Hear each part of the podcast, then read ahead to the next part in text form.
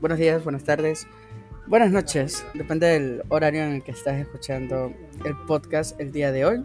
Me presento, soy Anthony Flores de la cuenta arroba lentes-grandes. Sean bienvenidos a un capítulo más, un día más, y esperemos eh, que se presenten nuestras panelistas, nuestras personas que, vamos, que van a estar acompañándonos a nosotros el día de hoy en este bello tema que todavía no saben cuál es, porque no se los voy a decir, pero ya saben, porque ya vieron el título del capítulo, ¿no? Ali a todos, yo soy Andy de la cuenta AndyLi8. Gracias por venir a un nuevo capítulo y que lo disfruten un montón, porque va a estar interesante esto. Hello, yo soy Daya de la cuenta Books Forever. Espero que disfruten de este capítulo. Y pues, siguiente. Hola, soy Steffi de la cuenta arroba chica061arle. Espero que les guste mucho este capítulo. Va a estar mega ultra interesante. Que pues nuestro super moderador tiene una hoja entera de weas. Eh, una otra persona de aquí ya se estudió un magistrado, un máster. Entonces vamos a tener mucho de qué hablar. Hola, mi nombre es Chris de la cuenta Foxy Reading. Esperamos que disfruten todo este capítulo. Venom. Entonces, vamos a empezar. El capítulo del día de hoy es nuestro amigable y querido amigo Spider-Man. La persona que cuida prácticamente de Queens. Su, su, ciudad natal, por así decirlo, su pueblito. Entonces, antes de poder eh, tener diferentes perspectivas de lo que es Spider-Man para cada uno de nosotros, lo que simboliza y lo que significa, eh, les traje eh, una pequeña historia, por así decirlo, de cómo surgió Spider-Man, de cómo eh, casi no se publica incluso. Entonces, bueno, se las voy a leer porque la tengo escrita, no me la aprendí. Esto no es universidad. Entonces, si quieren pueden hacer chistes, no tengo problema. Entonces, dícese así, el tema ya sabemos es Spider-Man. Spider-Man es nacido bajo la mano hermosa y milagrosa de Stan Lee como escritura. El man creó prácticamente eh, los ideales de Spider-Man y todo eso, pero quien le dio vida en, el ámbito ya en cómic es Steve Ditko, que es el dibujante, ¿no? Él da vida como con, con dibujos, él le dio, bueno, no él exactamente, pero él ayudó a que se, a que se vea Spider-Man como se ve hoy, con sus trajes eh, color banderas de Estados Unidos, roja y azul. Apareció un 10 de agosto, pero de 1962, en la publicación mensual y justamente el último número de Amazing Fantasy. Esta es una publicación antológica en donde recopilaban... Eh, primero comenzó como una recopilación antológica para niños, donde eran cosas... Eh, así pues, no, como de, como de superhéroes, cosas casi imposibles de pasar. Pero luego como a la mitad eh, como en el, 7, más o menos, ellos dijeron, nah, ya ahora vamos a hacer para adultos. Bueno, y aquí en el último número prácticamente aparece Spider-Man. Eh, Peter Parker, creo, no me he leído ese cómic como tal, pero eh, creo que cuenta la historia de cómo Spider-Man se hace Spider-Man, pues, ¿no? Tras el impacto que dejó Amazing Fantasy en este personaje, como era el último número, ya no iban a sacar más. Entonces, eh, le dieron luz verde a Stan Lee para que puedan hacer su propia serie llamada The Amazing Spider-Man. Esa es su propia serie regular y apareció por primera vez en marzo de 1963. Ahora todos sabemos que existe un universo como un multiverso, pero creo que entre todos y cada uno de estos multiversos donde existe un hombre araña, justamente está la frase mítica que es prácticamente guía moral de todo el mundo, que un gran poder conlleva una gran responsabilidad.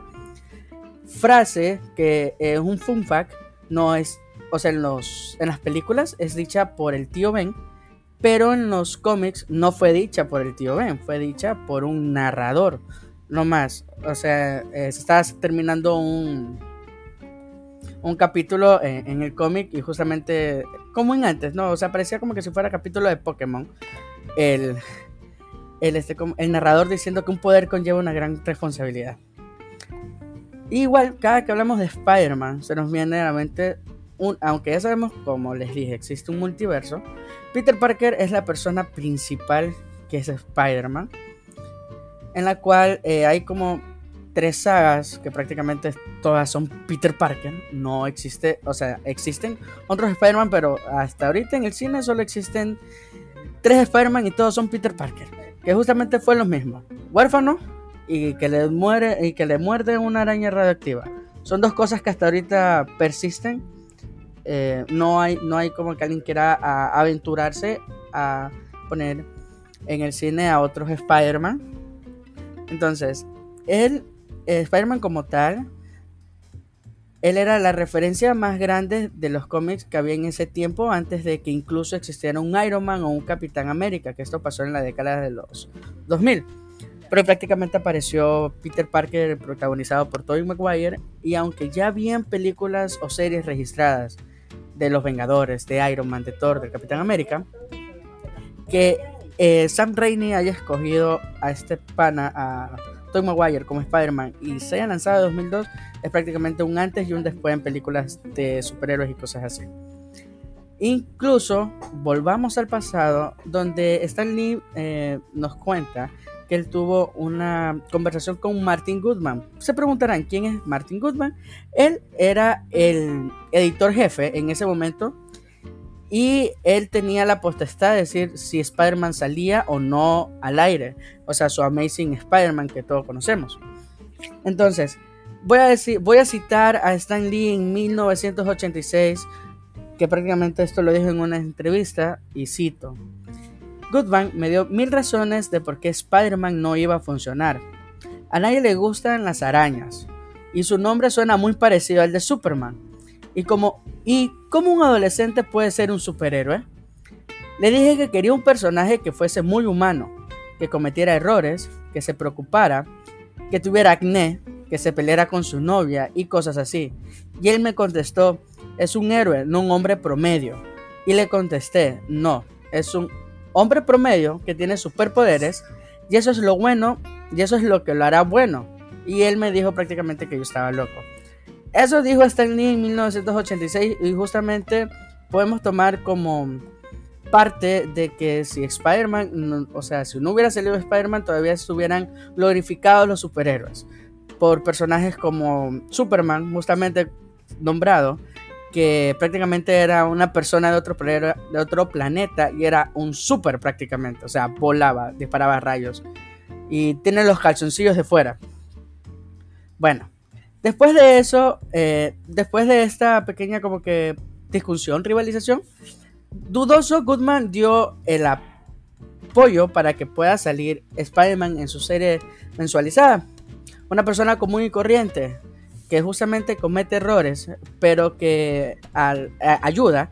Y eso nos deja prácticamente a nosotros una enseñanza en cada tomo y en cada página que existen en los cómics de Spider-Man. Habiendo dado en estos instantes una introducción histórica, vamos a hablar de varias personas que han dado vida al trepamuros antes de 2002. En este caso se nombran dos que son registradas, puede que hay más, pero no, no las encuentre. Hay dos actores que dieron vida al personaje de Spider-Man. El primero es Nicolas Hammond en The Amazing Spider-Man, que es una serie eh, a blanco y negro incluso, donde un, fotógrafo era eh, Peter Parker y, Spider-Man, y todo lo bonito.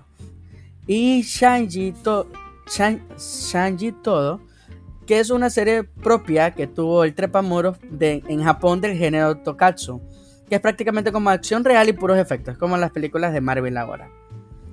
Aunque hay más series de animaciones y de prácticamente de animaciones que relatan la vida del joven o adulto, depende de cómo la veamos.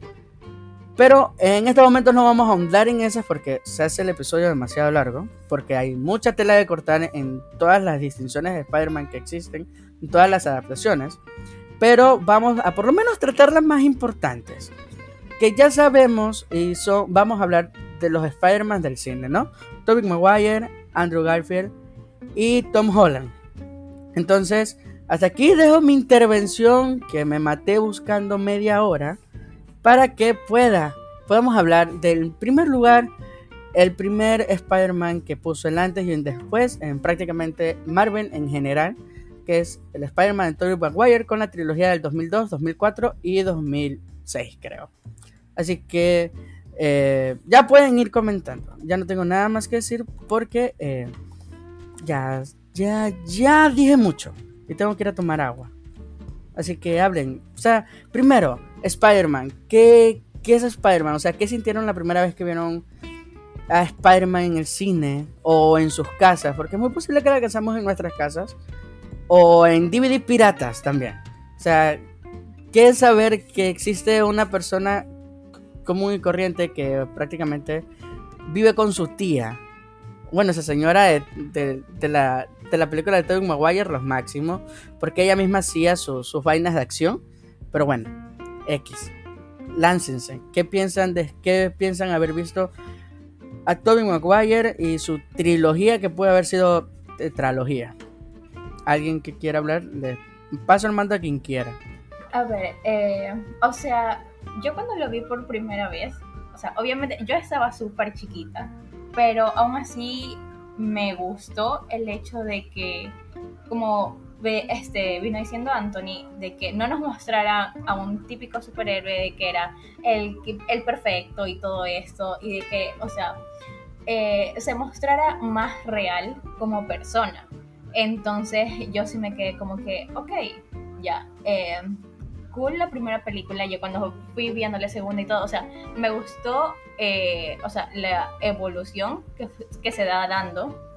Y pues eso, eh, o sea, igual también es como que algo que, como dijo Anthony también, eh, marcó mucho en esa época para los superhéroes en sí. Entonces, pues sí. Bueno, yo no, yo recuerdo que sí vi, pero tal vez haya visto la segunda película primero. Como siempre, yo viendo de forma desordenada todo y leyendo. Pero a mí me... Yo de chiquita tengo muchos recuerdos de las tres películas, porque pues me la ponía cuando era pequeña y en el 8 creo que igual daba. Eh, yo no le... Es que, no, era en el 2 en el 2 era literalmente, o sea, pan de cada día, o sea, no era fin de semana si tú no veías Spider-Man en el ¿Qué canal es el 2 en aquí? Es el 8. Es el 8. Ecuavisa. ah. Eh, sí, sí. No. Bueno, no en Ecuavisa, ya. en Ecuavisa. ¿Qué canales del 2 en Guayaquil? Exacto. Vas a poner un pi. No, aquí es el 8. Perdón. Ya, anyways.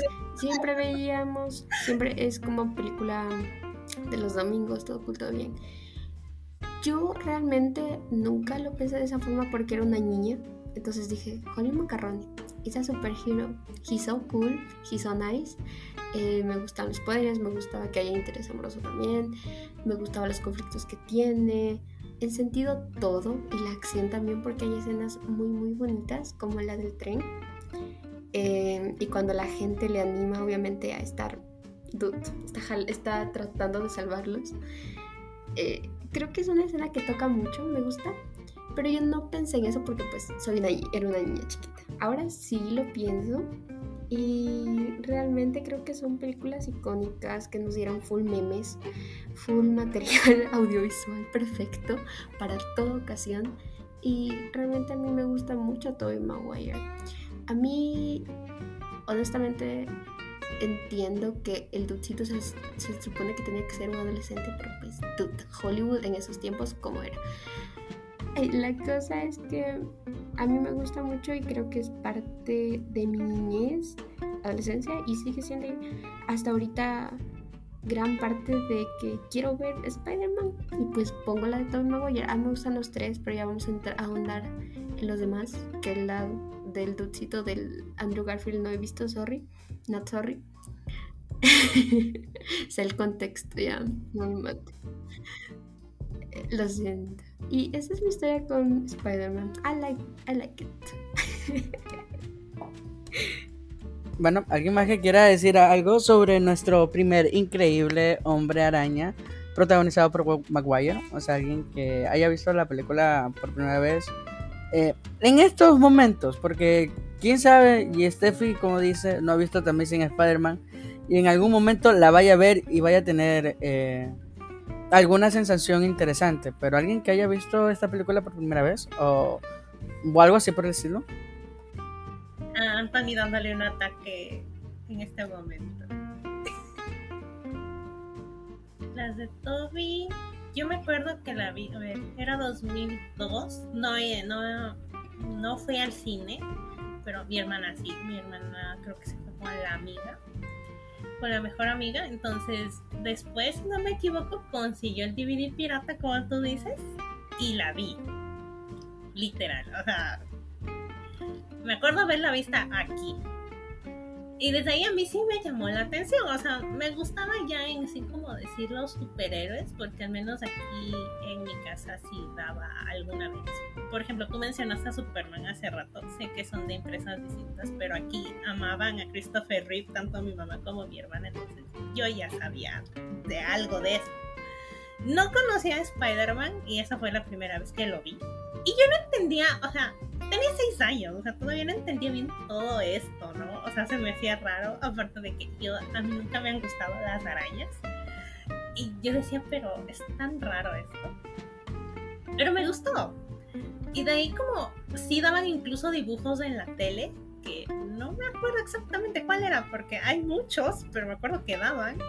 Entonces ya lo conocimos y para cuando fue la película del 2004, yo me acuerdo, esa sí ya fui al cine porque incluso me acuerdo que yo, yo tenía, no sé de dónde tenía dinero, a los años, no sé de dónde tenía dinero, sinceramente.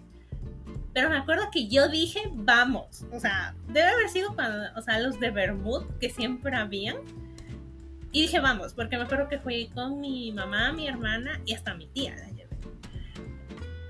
la comida, eso y es otra cosa, eso yo no pagué, eso seguro. Pero yo me acuerdo que esa película, la segunda película sí fue la mejor que yo pude haber visto hasta esa época. Que hasta literalmente después de salir del cine yo seguía pensando en la película y seguía pensando, pensando, pensando. Igual, la tercera igual la vi en, en el cine. Que yo ahí, por ejemplo, te puedo decir que yo no entendí el contexto bien de todo lo que estaba porque no estaba de entrada en el mundo de lo que es superhéroes. Nunca busqué más no sabía dónde buscar más, obviamente. Y yo solo veía para disfrutar, literalmente.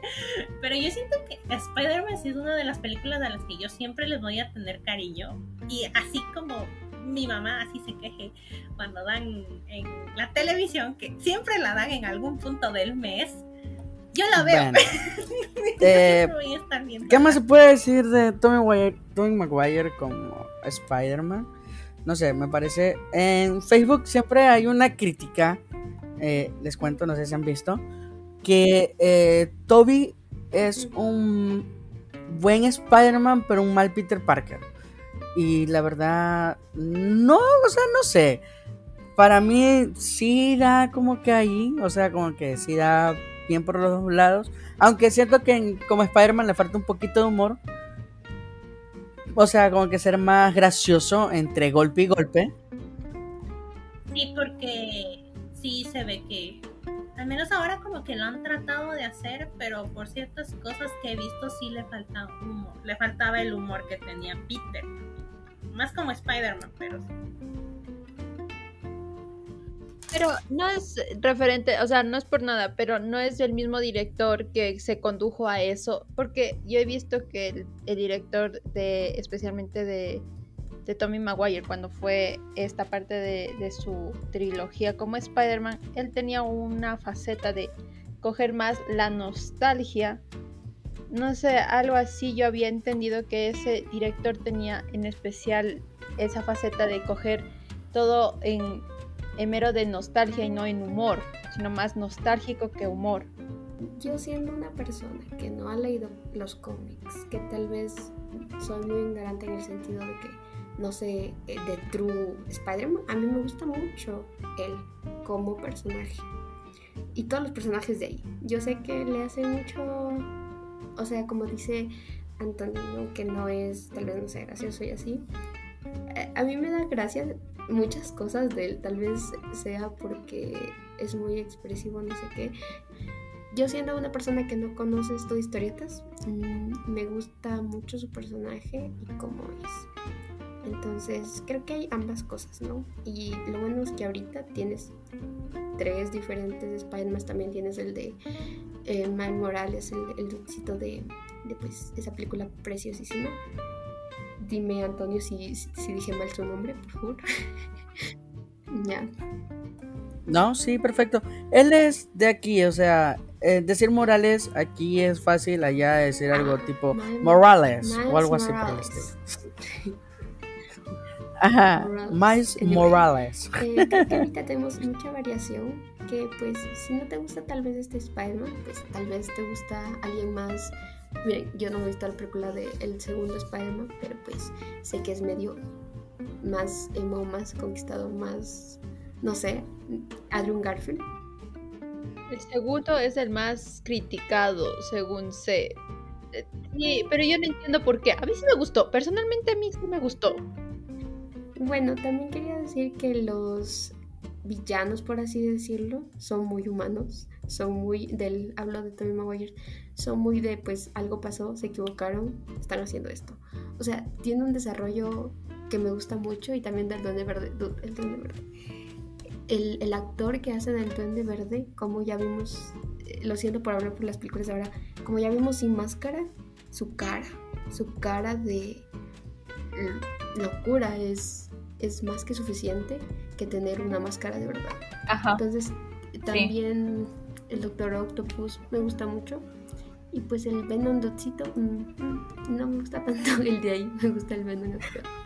Eh, eso tendría que decir. Me gusta mucho todos los personajes. Yo con, yo con lo que Steffi dice de Venom, yo puedo decir lo que en su época no lo podría haber criticado porque no lo conocía y para mí era nuevo todo eso. Y después cuando yo empecé a ver las críticas, o sea, pero ya muchos años después, y más con la que tenemos un nuevo Venom, era como que, ok, entiendo por qué no les gustó la tercera película, porque yo no entendía, nunca entendí por qué no les gustaba. Bueno, aparte del baile raro, ¿no? El baile está de meme, o sea, está de meme. Yo vuelta a la tercera sí, yo no entendía nada. La verdad es la que menos me gusta de todos. Es la que menos llama. O sea, a mí personalmente no me llama. Es que yo siento que la segunda dejó la Ajá, verdad. Mm, es muy bueno. Pero ¿sabes qué? Esa es la cosa, Andy y Chris, que nosotros no teníamos contexto de pues Who is this man, Eddie Brooke y, y Venom. Que ahorita que yo veo Venom, digo, me gusta más este Eddie Brooke a mí, siendo persona que no tengo nada que ver con los cómics. Pero si ya haces comparación con este Venom de aquí y pues el de allá, it's muy diferente. Y el de ahorita pues me cae súper bien y lo quiero mucho. Sí, definitivamente. No, sí me vi, me las vi desde súper chiquita porque a mi hermano le encantaba. O sea, la cosa es que yo no era de las personas que le ponían la película y se quedaba viendo o algo por el estilo porque le gustara. No, sino por mi hermano. A él le encantaba y yo solamente era como, bueno, ya lo pusiste, veamos. Así. Ya nada. Mejor expresión. Es que, no, es que, eh, de, o sea, no lo apreciaba en ese entonces. Pero ahorita ya de más grande, como si ya lo volviera a ver, me gusta. O sea, con, es que los, los gustos cambian mientras creces. Ese es un gran ejemplo, porque yo de chiquita no era algo que me gustara, algo que me llamara. Simplemente, ya lo pusiste, así. Y ahora es como que, chévere. Ya lo pusiste. Es que claro, o sea, en ese momento éramos como que, ok, no sabíamos qué estaba pasando, no teníamos contexto ni nada. Cambio ya fueron pasando los años, fueron sacando más películas, entonces ahí tenemos como que para, o sea, comparar como para elegir cuál nos gusta más. Ya, entonces es como que ya sí se nota una diferencia de entre los primeros y los que fueron saliendo después. Exacto. O sea, no sé, es que como dicen, cada cosa llega al tiempo para ti. Por ejemplo, a mí llegó en esa época, pero no era momento de apreciarlo. Después comencé a apreciarlo. Ya después salió el, el Spider-Man de Tommy, de Tommy Maguire, casi digo, de, ¿cómo se llama? De, ajá, de Andrew. Salió y también me gustó, porque ya era como una nueva propuesta, aunque es similar. O sea, era, era raro. Pero al mismo tiempo me gustaba, decía que chévere. Y siempre los comparaba. No sé si es por el hecho de que ya había un Spider-Man y todos estaban encariñados con ese, que lo criticaban demasiado al Spider-Man de Andrew. Es que claro, o sea, también hay algunas cosas que nosotros apreciamos cuando somos pequeños y otras cuando la apreciamos mucho más cuando somos eh, grandes o en cierta etapa de nuestra vida. Entonces es como que, o sea, ya. Después, o sea, tú te pones a pensar y dices como que, chuta, ¿por qué no lo aprecié en tal tiempo? Pero al mismo tiempo te das cuenta de que si lo hubieras hecho, tal vez no te gustara de la misma manera que lo haces ahora.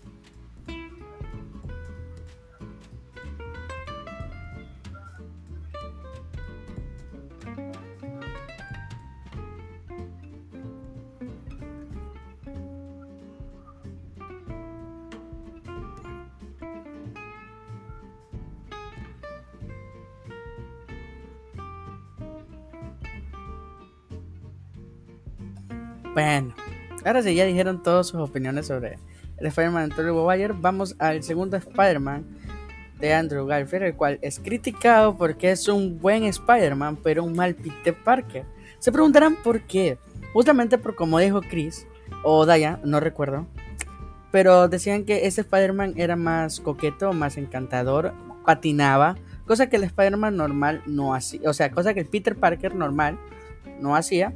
Pero el Spider-Man es más chistoso, que en este caso es algo que Spider-Man sí es. O sea, sí se toma entre golpe y golpe algún chiste referenciando al, al, villano. Y justamente eso tiene dos películas, que en este caso es Amazing Spider-Man 1 y Amazing Spider-Man 2, que puede haber salido una 3, pero no, no, no pudo porque necesitaban a huevo un reinicio, porque... Eh, algo pasó con el Francisco. Se concretó la, se concretó como no la unión, pero sí el acuerdo que tuvieron Sony y Marvel y Marvel dijo necesitamos uno nuevo. Bueno, entonces, así entonces, como dice Andy, ya hubo un concreto para, para hacer Spider-Man. Y entonces eh, se, se evalúa ya tener un nuevo Spider-Man, que en este caso es Holland, pero centrémonos en los dos primeros, en los dos primeros Spider-Mans. Eh, bueno, en el segundo Spider-Man, en este caso el de Andrew Garfield. ¿Alguien ha visto Andrew Garfield Emma Stone en Gwen Stacy y como Spider-Man? ¿Qué tienen para decir sobre ellos? O las películas en general. Yo solo puedo hablar rapidito de clips de TikTok que me han salido un montón y tal vez de que mi papá o mi hermana hayan visto la película o hayan pasado por la tele y pues tengo solo escenas cortadas. Me gusta mucho su química. Yo no, realmente a mí nunca me atrajo ver Spider-Man 2 y ahora sí me atrae, sí me atrajo con la última película en, los que, en, la que, en la cual están los tres. La voy a ver, pero en el sentido de personajes solo me sé lo superficial. que el dudcito sí está bien encantador, eh, porque hay esta escena en la que pues le, hace bromas con, a un dude que está con un arma.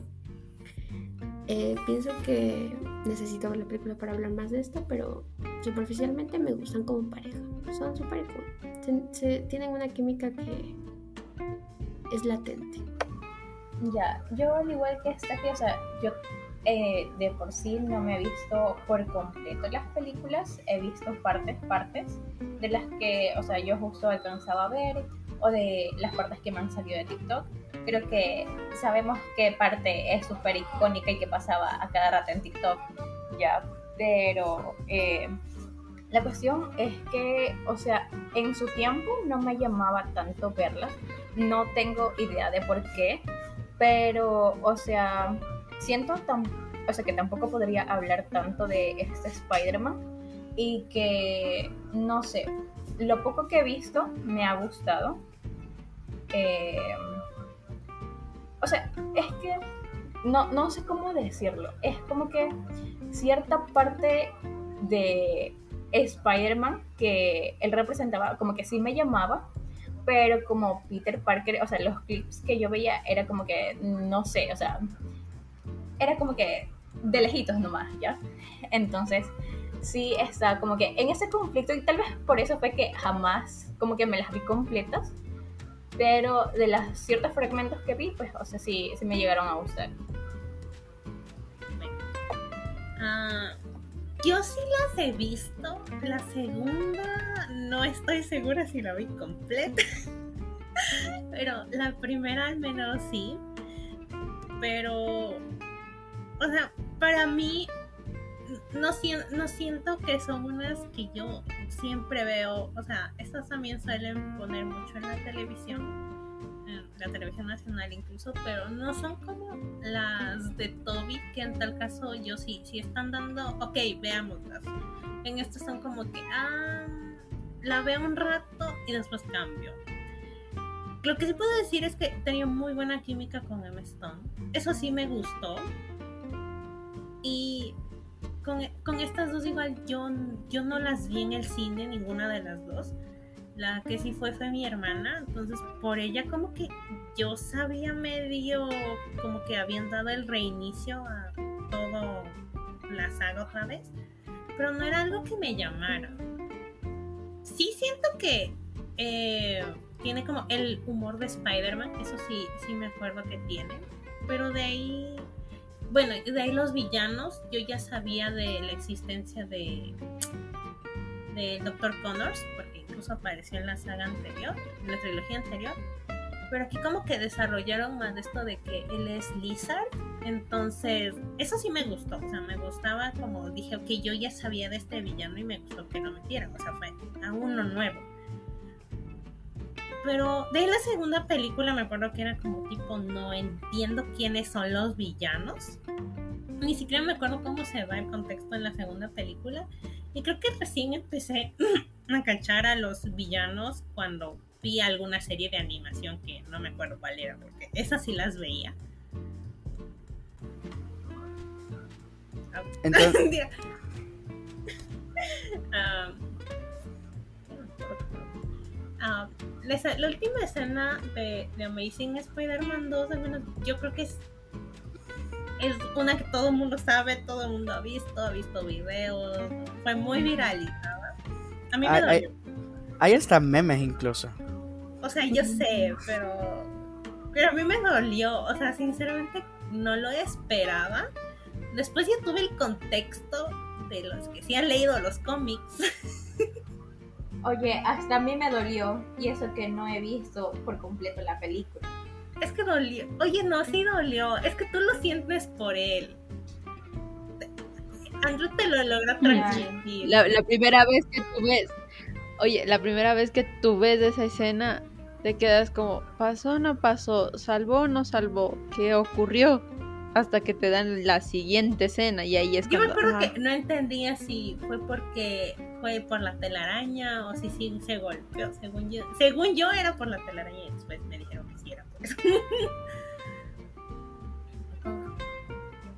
o sea, técnicamente, técnicamente sí fue la telaraña. Es como... Sí, sí, Exacto. Yo no, yo, no yo no tenía las palabras porque yo no soy médico, no sé de eso. Pero te iba, te iba a decir desde la, la experiencia de un ser humano normal y te iba a decir solo... Eh, se tensó, es como tensar una cuerda y rompes, pues no. Entonces, así prácticamente fue. O sea, es que yo sí sabía el término en esa época porque alguna vez vi algo de algún montañista, algo que le había pasado algo, algo similar o algo yo ya había escuchado, o sea, de la vida real. Yo sí ahí sí sabía el término y pero me causaba, o sea, no estaba segura ahí, pero después ya me dijeron que sí era por eso.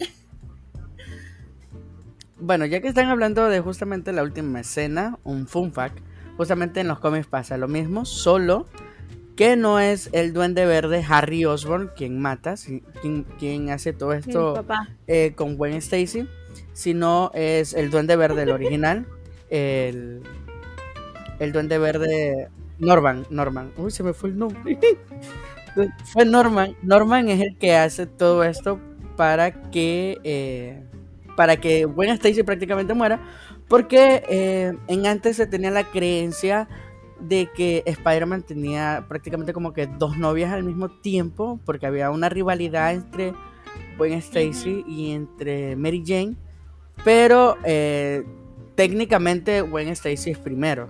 Solo que pasa esto con, con el latigazo cervical, como dijo Andrea, y eh, ya pues, o sea, se muere pues Gwen Stacy. Es una de las, incluso, es una de las pocas personas que no ha revivido.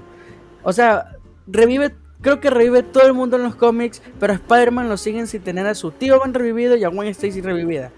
Si ven que Spider-Man la pasa peor. O sea, yo entendería que es por el desarrollo de personaje. Es la fórmula. Fórmula. Es la fórmula perfecta de la tragedia. Porque es, o sea, no sé. Yo había visto, y si te había comentado, Anthony, que había visto una tesis de doctorado al respecto de esto. Era de filosofía, que decía que Spider-Man tiene la fórmula perfecta para hacer la auténtica tragicomedia. Y en efecto, o sea, prácticamente. eh, sí es una tragicomedia. Y, y eso es como que lo que encanta del personaje. Porque es tan humano, tan apegado a la realidad, pese a que es ficción, prácticamente, porque lo muerde un, Un bicho. una araña y le da superpoderes. Entonces, prácticamente, eh, es- o sea, es, es todo lo humano posible, pese a que es un personaje de ficción y con poderes. Porque en el camino, en largo y vasto camino en cómics y en películas, hemos visto que Spider-Man no está totalmente en un lado correcto de la balanza. O sea, sigue más por su brújula moral y eso hace que él cometa errores como tal. Entonces, eh, no sé si quieren aportar algo a este Spider-Man o ya quieren avanzar hacia el más criticado de los Spider-Man. Por el momento no. ¿Van a seguir aquí? ¿Avanzamos? Sí, sí. Bueno, en, si no me equivoco, 2015 Marvel quiso hacer un nuevo Spider-Man. Le dijo a Andrew Garfield, ya no te queremos. Hicieron un pacto con Sony prácticamente. Porque Sony, eh, si no saben, eh, eh, ellos son los propietarios todavía hasta el momento. Propietarios de Spider-Man. Porque Marvel en algún momento cómics sufrió una, una caída en venta de cómics prácticamente.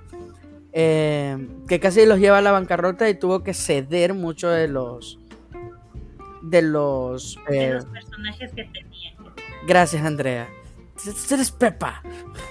De los personajes. Perdón, sí veo videos. No, no, no, pero es que completas la idea que yo no puedo. Me encanta.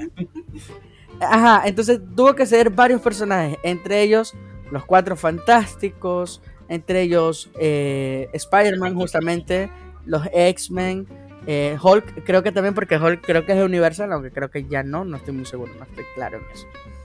Pero, o sea, tuvo que ser todo un vasto universo de personajes que hasta ese momento ya eran icónicos para poder todavía sobrevivir. Entonces, eh, habiendo Marvel hecho un pacto, un contrato con Sonic, en que beneficia a ambos, recastean nuevamente a nuestro, a nuestro querido Peter Parker y nos traen a Tom Holland. Eh, Tom Holland en un Remember ya había aparecido en la película de Lo Imposible, si no me equivoco, que es la película esta del Sí. tornado, de- del, del tsunami, del tsunami en Tailandia, si no me equivoco. Ajá. Y creo, no sé si habrá aparecido en otro lado, pero ese es el que tengo más presente, que apareció en Lo Imposible. También, eh, prácticamente, el único rescas- recasteado ahí es él. Y si no me equivoco también, Flash Thompson. Porque en esta nueva era de Spider-Man, es un Spider-Man que recién va a colegio. Entonces, hasta esa época no tenía, eh, no había un a Harry, un Norman, no había ninguno de estos personajes icónicos que ya habíamos visto en entregas anteriores. Entonces, tenemos que este Spider-Man es traído a nosotros en la guerra civil entre el Capitán América y Iron Man por los acuerdos de Sokovia, que mataron al papá de Pantera Negra. Y todo el desastre, y todo el desastre que hicieron en una misión el Capitán América y en lo que en ese rato se trataba de los Vengadores. Ya luego supimos que como que se podrían tratar de un nuevo grupo de Vengadores, pero eso es tema para otro video. Para otro podcast, digo, perdón. Entonces, volviendo al tema, tenemos a Tom Holland, que prácticamente es un adolescente que va al colegio, algo que no habíamos visto en lo que es Spider-Man como tal, porque todos están ya en colegio para salir. O sea, ya están para un ámbito hasta un poco más universitario. Y este Tom Holland creo que está a mitad de su vida en el colegio y ya lo picó la araña radioactiva y ya es Spider-Man. No nos cuentan la tragedia normal del tío Ben que es matado por asesinado por alguien y un gran poder conlleva una gran responsabilidad, que es algo que no se vio hasta mucho después, esa mítica frase en el Spider-Man Tom Holland. Y para variar también ese es el Spider-Man más criticado, que la verdad no entiendo por qué lo critican, a mí me gustó. Que es el Spider-Man más criticado porque dicen que hacen una mala actuación de Peter Parker y otros que hacen una mala actuación de Spider-Man. Pero creo que esto es una opinión impopular. A mí sí me gusta Tom Holland como, como Spider-Man. Siento que lo hace bien. Y, creo que la flexibilidad, la flexibilidad de él, como por su pasado en danza, si no me equivoco, hace que. Sí, no, sí. Hace que esto ayude al personaje de Spider-Man, ya que prácticamente él podía hacer volteretas, él podía hacer, o sea, flexionarse prácticamente como hace Spider-Man. O sea, no era tan necesario como, o sea, imagino que sí debió haber habido algún tipo de doble, pero no era tan necesario como que el man tranquilamente podría dar una voltereta 360 y no pasaba nada. O sea, es porque él ya lo podía hacer.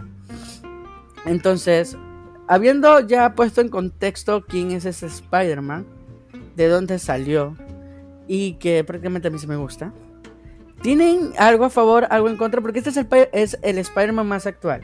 Es un Spider-Man de 2015, 2016, por ahí, no me acuerdo bien. Y es un Spider-Man que... 2017, ¿no? Andy. Sí. Listo. Sí, 2017 fue Homecoming. Ya, pero eso fue Homecoming. Yo te hablo de Civil War. Eso sí creo que fue en 2015. Esa sí creo que fue 2015. 2016, ya vi. Bueno, tenemos prácticamente un Spider-Man. Y lo bueno de, estas películas de Marvel, que prácticamente eh, han crecido con nosotros. O sea, es como. Tenemos a Iron Man en 2008 y te encuentras a un Peter Parker que no ha de tener ni menos de 15, 16 años en esa época. Y es igual a tu yo de, esta, de esa época de 15, 16 años. O sea, te puedes identificar full con ese Spider-Man. Entonces, ¿Algo a favor, algo en contra que quieran decir de ese Spider-Man? Que para mí es el que más se ha sobreexpuesto de los otros. No sé. O sea, yo creo que es muy criticado por el hecho de que, o sea, con los otros dos Spider-Man se veían como que un poco más maduros, por así decirlo. Y en cambio, el Spider-Man, el Peter Parker de eh, Tom Holland, es como que un poco más niño como tú dijiste, o sea, está tipo por ahí, por la secundaria y no sé, o sea, recién está viviendo su vida ya. Entonces es como que, o sea, chuta, entendible el que tome esas decisiones. Tampoco las estoy justificando, pero, o sea, no me van a decir que a esa edad uno no hace vaina y media, ya, o sea, no es como que, o sea, todos a esa ya estamos como ay, sí, no debería hacer eso, porque si no van a haber consecuencias. No, o sea, uno cuando es adolescente hace cosas que en un futuro vas a decir, ay, mira, ¿verdad? No debía hacer eso, pero obviamente las vas a hacer, porque con eso tú también aprendes de que, o sea, chuta, eh, no sé, o sea, ya, está bien, me equivoqué, pero con esto puedo mejorar, ya. Sí, o sea, yo también estoy de acuerdo en esa, en esa, porque también lo iba a decir, de que tú ves, por ejemplo, al Spider-Man Tobey Maguire más maduro que los otros dos. Pero aquí viene una cuestión que también recalcó lo que es Anthony, que a la larga tú no ves una tragedia como pasaron los anteriores dos Spider-Man, que fue eh, perder a su tío. En esa parte, por eso él actuaba, o sea, para mí eh, Tom Holland, el Spider-Man de Tom Holland, actuaba tan inmaduramente. O sea, actuaba conforme a su edad. Por esa razón, no perdió a nadie que pudiéramos decir importante hasta mucho tiempo después. Que ahí comenzó como a cuestionarse él si es bueno, no es, eh, no es bueno en esto, eh, qué va a pasar con el futuro y tanta cosa. Ahí es cuando comenzó con su reflexión. El Spider-Man Tom Holland, yo tengo un amigo que si escuchas esto ya y que creo que no vas a escucharlo, pero bueno, él sabe mucho de cosas de cómics y le gusta mucho Marvel.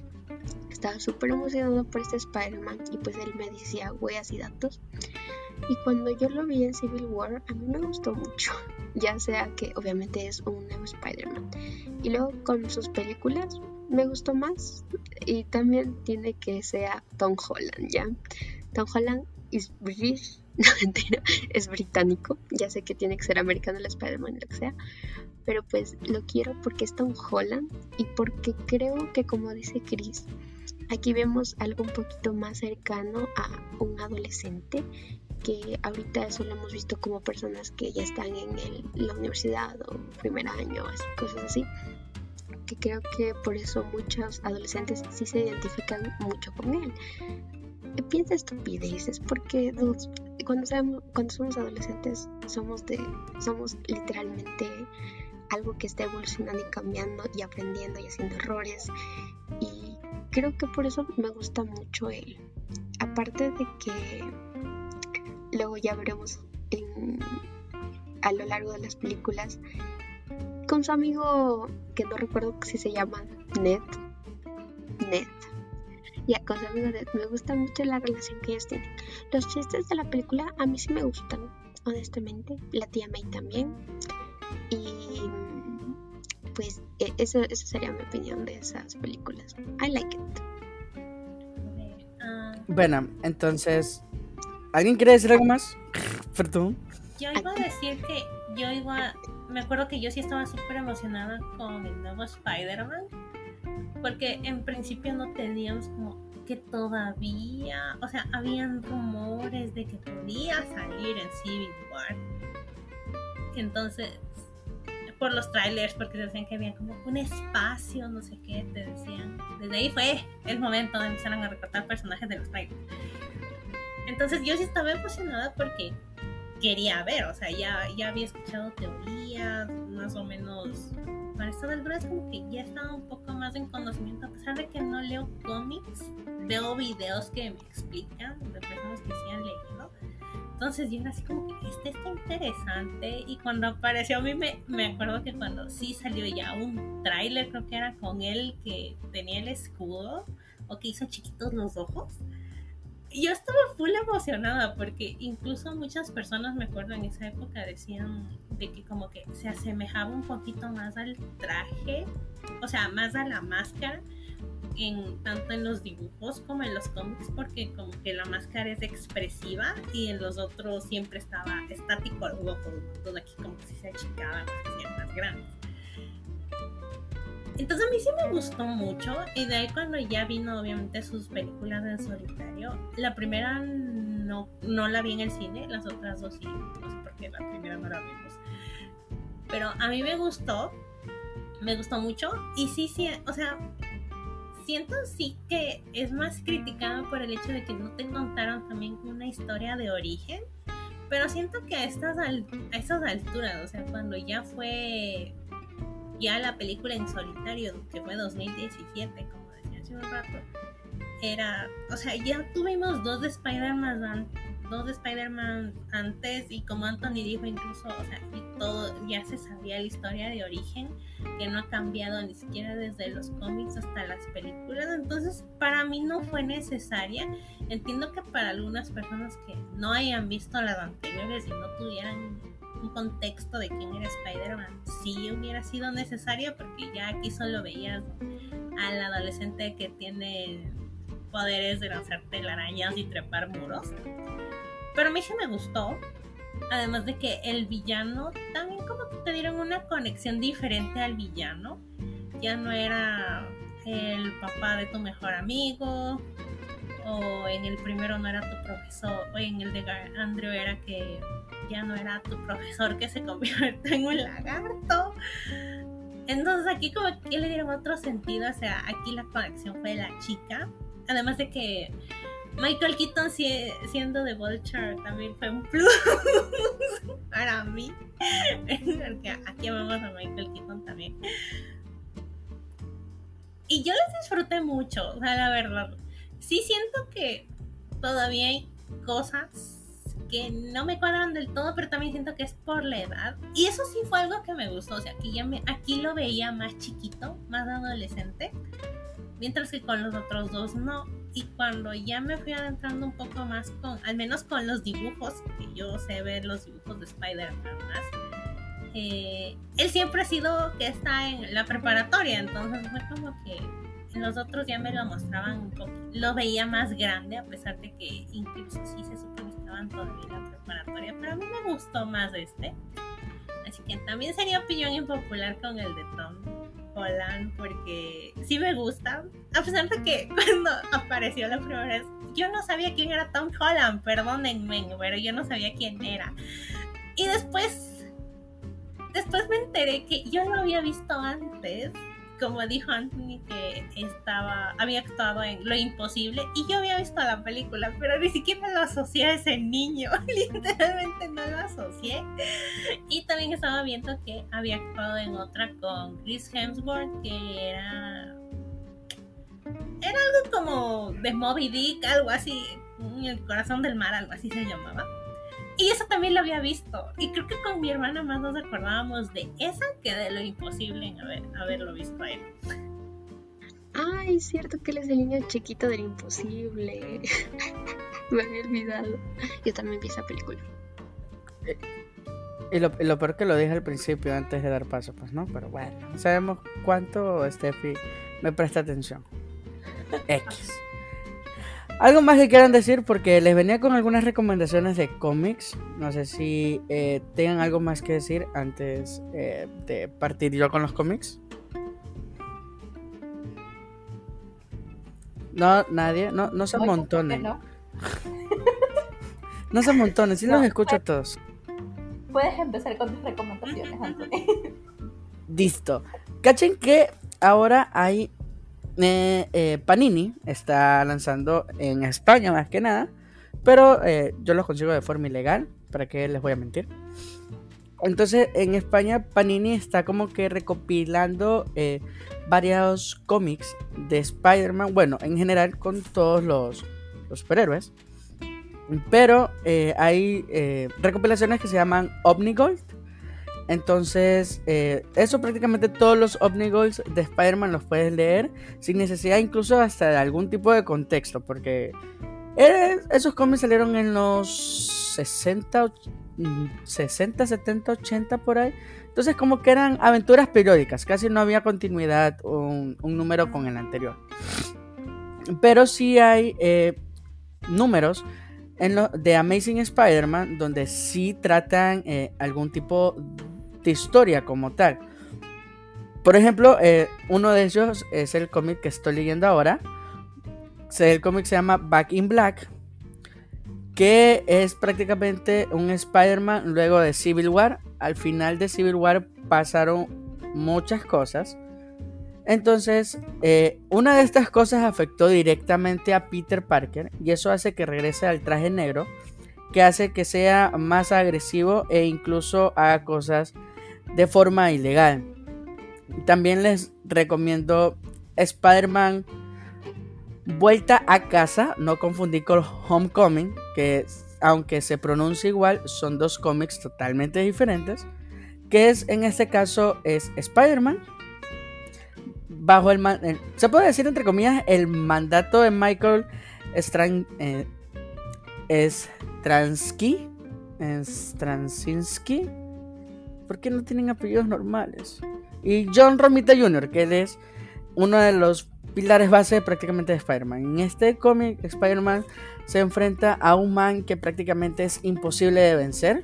Tan imposible que hace que eh, Peter vaya casi al colapso de morir, cosa que es casi imposible por su poder de regeneración que él tiene. Pero sí, pasa eso. También tenemos justamente de John Romita también y de Stan Lee eh, una serie que se llama Spider-Man No More, Spider-Man Nunca Más, que son tres números ah, del Amazing Spider-Man del 50 al 52, que prácticamente ya eh, un Peter Parker que está cansado de ser Spider-Man. E incluso eh, en ese cómic hay una referencia de cuando Peter en la película de, de Tobey Maguire, o sea, en la que él es Peter, ya deja de ser Spider-Man, en la que bota el traje a un bote de basura, prácticamente es referencia de este cómic de este cómic, perdón. Hay, muchas escenas de referencia, como el hecho de que botó literalmente el traje y lo que se va en el dibujo, eso es muy bueno. Sí, hay, hay eh, una, una parte justamente referenciada a esa, a esa serie de Spider-Man No More. También tenemos, y este puede que sea algo interesante porque puede quizás, Andrea, no, Andrea creo que sí lo pudo haber oído, eh, de, de Superior Spider-Man que es cuando el Doctor Octopus ya pudo de alguna forma transformarse, eh, pasar su mente al cuerpo de Spider-Man. Y, y, la mente de Spider-Man queda en un segundo plano y es él haciendo el mal prácticamente vestido de Spider-Man. Es algo raro, pero fue muy controversial en su tiempo. Tiene su serie original, Superior Spider-Man, del 1 al 33. Son 33, 33 números de Spider-Man. Y como autor tiene a Dan Slott, que justamente fue criticado por esto, porque la people está diciendo demasiado indignada de cómo Peter Parker va a hacer maldades, ¿no? Como Spider-Man. Y para, y para variar, no un Spider-Man con otro traje, era el Spider-Man normal que ya sabemos. El rojo con, con azul. Sí, sí lo he escuchado. Alguna vez hicieron referencia a eso en algún video. También tenemos eh, que les puedo recomendar, que ese sí lo leí. O sea, todos los he leído en su tiempo, pero algunos ya no me acuerdo, más que otros. Hay una serie que se llama El Otro, prácticamente. Es también de Spider-Man. Que comprende desde Friendliest Neighborhood, Spider-Man del 1 al 4. Marvel Knights, eh, Knights de Caballero, Spider-Man del 19 al 22 y Amazing Spider-Man del 525 al 528, que es prácticamente Spider-Man mudando de piel. Ese es el concepto. Spider-Man tiene que pelear internamente contra algo y en ese algo el man muda de piel. Tienes que leerlo, Steffi. Se escucha tan bizarro como lo crees. O sea, teniendo en cuenta que el éxito. Yo he visto que hay algunos volúmenes con cuatro brazos o más, así que no, no, no me siento Hiciste que me dieran ganas de leerlo. Te juro que me lo acabo de imaginar y no sabes cuánto a mí me gustan las descripciones. Entonces estoy como que, ok. Sí, se, se, escucha tan feo como se oye. Se escucha drástico y raro, pero pues... Sí, y es drástico y es raro. Por lo menos a mí, que yo en ese momento estaba recién leyendo Spider-Man, imagínate, un Spider-Man mundando de piel, me choqueó horrible. Yo estaba como que, aguanta, y esto no es un cómic, ¿por qué parece película de terror? Bueno, de ahí ya hemos hablado de esto, la muerte de Gwen Stacy, el traqueteo mayor, que es de The Amazing Spider-Man del 121 y 122, dos números en el cual ya sabemos qué pasa, ¿no? Pelea contra el Duende Verde y el crack. Y lo que es para mí uno de los mejores cómics eh, del Trepamuro. Hay más, obvio. Y hay uno más importante, pero ese no se puede hablar porque es prácticamente un spoiler de cómo va Spider-Man ahora. Pero de este sí, la última cacería de Craven el Cazador. Que, fun fact, va a haber una película con Aaron Taylor Johnson. Todavía no sé si ya está terminado la están grabando. Pero él va a ser ¿Estaban grabándola? yo no sé, no, me he metido a ver noticias últimamente. Yo tampoco, por eso, o sea, y tampoco no he visto que la hayan cancelado, entonces para mí sigue grabando, o sea, está activa todavía. van a hacer eh, esta película con Aaron Taylor Johnson eh, y este cómic. Eh, cachen que en estos momentos Sony quiere hacer un mundo de Spider-Man sin Spider-Man porque han sacado Venom, ya, ya tienen a Carnage, tienen a eh, Morbius, tienen ahora a este man del de Craven, pero en, en este ¿No van a hacer también una película de. Miércoles se me fue el nombre. Madame. Madame Web, Eh, sí. Se me fue el nombre. ti. Por eso, por eso es, es raro. Y no creo que le vaya mal. O sea, no creo que le va mal. Bueno, Morbius sí le fue horrible. No vi, no vi. No, Pero-. No sé si fue influ... Yo tampoco. fue. Pero cacha que tuvo que haber un meme para que restrenen esa película. Imagínate qué tan mal. Porque en primer lugar Morbius le fue mal. Fue uno de los peores fracasos del cine. Y por en algún momento, en algún lugar de internet que es turbio, pusieron que el man decía en la película It's Morbin Time. Y la volvieron. Y como se volvió tan viral, Sony dijo, ah, les está gustando la película, vamos a reestrenarla. Y pues valió pistola también de nuevo. no importa qué pasa, volvió a fallar esa película. Pero ya me extendí demasiado. Entonces, la última cacería de Craven el cazador, que es prácticamente este man, eh, Craven se llama, y quiere cazar a Spider-Man. ¿Por qué motivo, razón o circunstancia? No sé. Pero eh, le da caza, incluso creo que en algún momento lo llega a, matar. Pero es Spider-Man, siempre. Y son cómics, siempre reviven, menos al tío Ben y a Gwen Stacy. Comprende desde Web of Spider-Man 31 y 32, The Amazing Spider-Man del eh, 293, 294 y The Spectacular Spider-Man 131 y 132. Y ya, estos son los cómics que les traigo. Obvio, no puede faltar el Amazing Fantasy número 15, que es donde sale Spider-Man, pero ese ya es recomendación que todo el mundo da. Entonces, solo eso. Ya estamos cruzando la parte final del capítulo. ¿A ¿Alguien que quiera recomendar algo? Steffi. No puedo recomendar cómics, o sí, estoy pensando. Solo me leí un cómic y pirata, lo siento. El de la historia de Michonne, que tuve que dibujarlo también, eh, literalmente estructurado eh, el cómic. Me salió bien bonito. Si quieren las pruebas, a estar en stories. Me gustó mucho la historia de Michonne, de The Walking Dead. De ahí también Hoy me acabé de ver eh, la serie de la extraordinaria abogada Wood y puedo decir que está como en una parte de mi corazón.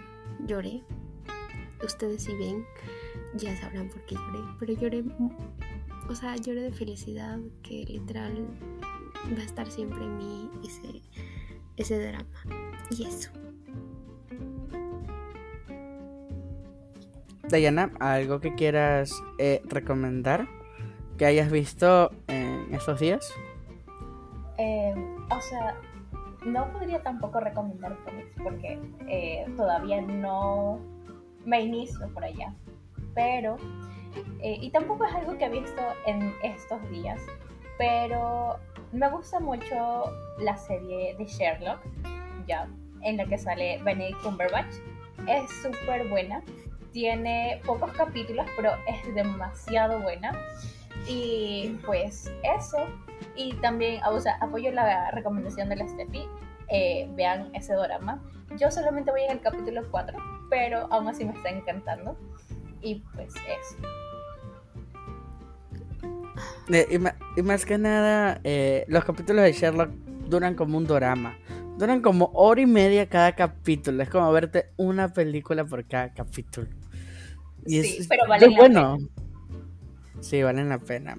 André, ¿algo que quieras eh, recomendar? Mm, Yo tampoco soy de leer cómics, lo que te digo es por videos porque me gusta, me gusta verlos y que me expliquen las cosas. Pero mi recomendación de hoy es, eh, no, son, no son series, eh, son libros. Son los libros de Percy Jackson, lo siento, hoy es 18 de agosto y hoy es su cumpleaños. Es el cumpleaños de Percy. Entonces, yo los recomiendo porque son muy divertidos para mí. Son, son middle grade, pero la verdad para mí tienen muy buen desarrollo. Además de que Rick tiene muchos libros, pero eso no los desanime, se lee muy rápido y son muy lindos. Sí. Chris, ¿algo que quieras eh, compartir? Que hayas visto o hayas leído o hayas escuchado. Pues tampoco puedo recomendar ningún cómic porque no he cursado por esos lados. Pero en vez de, ¿cómo se llama? Eh, recomendar, prefiero que los que nos están escuchando por YouTube o viendo, como sea, me recomienden algo para empezar con cómics.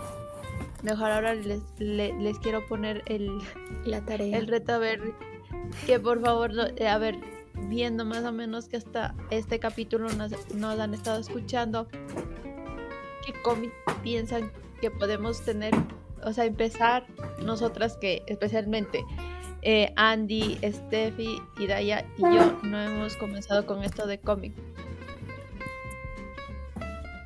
Eh, la verdad no sé cómo decirles que comiencen. No sé, ni yo tengo como que...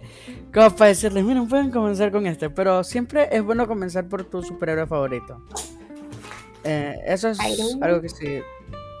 Sí, hay historias de Iron Man donde ves cómo él sobrepasa sus demonios. Porque tiene problemas con el alcoholismo. Entonces ves cómo supera todo esto. O sea, sí hay cómics eh, buenos de Iron Man. No es mi personaje favorito. Pero sí hay. O sea, pueden empezar por sus superhéroes favoritos. Si alguno les gustó. Esa es, creo que, la mejor forma de iniciar en los cómics. Leyendo series de su superhéroe favorito. O sea, si a alguien le encanta los Guardianes de la Galaxia, pueden leer con ellos. Pueden comenzar con ellos. O sea, sí, los Cuatro Fantásticos, X-Men, Wolverine, cosas así. Y yo les recomiendo, todo, ya les recomendé todos los cómics de Spider-Man. Ya no tengo nada más que recomendar. Aunque si ya encontrar algún Omnigol de algún eh, de alguna historia de Marvel, eh, sí, sí, son buenos esos cómics. Porque, primero que parecen libros, porque son como 600, 700 páginas entre todos los cómics. Entonces son larguitos. Pero son interesantes a la larga porque te resumen un, una etapa de- del superhéroe como tal. Y bueno, eh, yo sé que ya me deben estar odiando porque es casi una hora escuchándome hablar. Pero prácticamente yo llevé el capítulo hoy porque nadie lee cómics, ya nos hemos dado cuenta. Así que ya, sin más. No tengo nada más que decirles. ¿Alguien- ¿Algo más que quieran decir ustedes? Sí. Perfecto, entonces decimos chao. Sí. Así que ahora vamos a ver la canción nueva de Blackpink y escuchen a Blackpink y vean todo lo de Blackpink. Nice. Sí, aquí bancamos Blackpink. Bueno, entonces. Chao, raza. Fue un gusto que nos hayan acompañado en este nuevo capítulo de las sandías.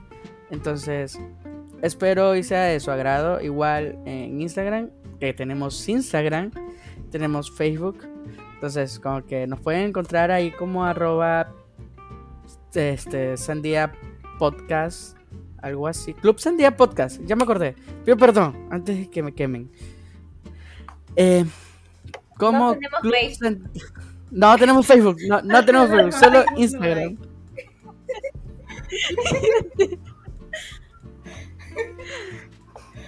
No, Chris, ya, perdón, no tenemos Facebook. Ya te pido perdón. Igual puedes editar todo esto. en realidad no porque te toca a ti Verga, cierto. bueno, entonces eh, recuerden que también nos pueden escuchar en diferentes plataformas de podcast, tales como Google Podcast, Spotify, Anchor, aunque creo que no es Anchor, es Anchor, es Anchor, es Anchor, ya me acordé, es Anchor. Eh, no sé si ya para el momento que estemos escuchando este video eh, nos puedan encontrar también en Apple Podcast, pero sí sé que nos pueden encontrar en YouTube y también en Instagram. Entonces, creo que sin más es momento de despedirnos, de decir adiós. Pasen bien, cuídense y que todo esté bien para que puedan escucharlo la próxima semana. Adiós. Bye. Bye.